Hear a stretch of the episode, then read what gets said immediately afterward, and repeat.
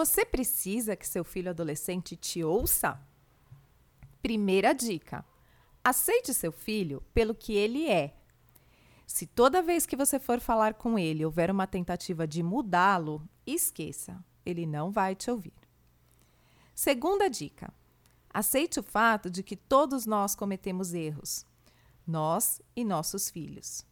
Não precisamos endossar os erros deles, mas também não é preciso nos desestruturarmos e tentarmos achar os culpados. Pense sempre na solução. Eles erram e nossa função é direcioná-los.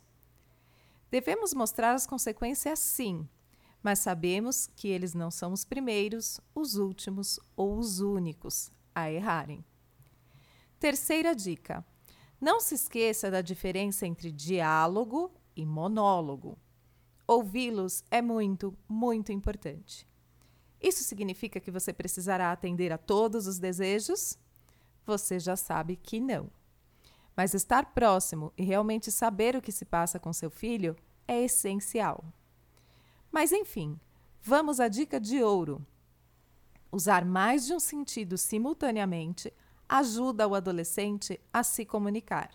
Se você já assistiu ao filme Tropa de Elite, deve se lembrar de uma cena em que o Capitão Nascimento tem uma séria conversa sobre drogas com seu filho adolescente. Isso acontece enquanto eles lutam em uma academia. Essa é a dica: movimento. Não, não precisa ser uma luta e nem nada radical. Pode ser uma caminhada, pode ser enquanto consertam uma cadeira de praia quebrada. Qualquer coisa que não seja, sente-se aqui. Vamos conversar. Eu sou Denise Rohrer e você ouviu o podcast do SOS Pais App.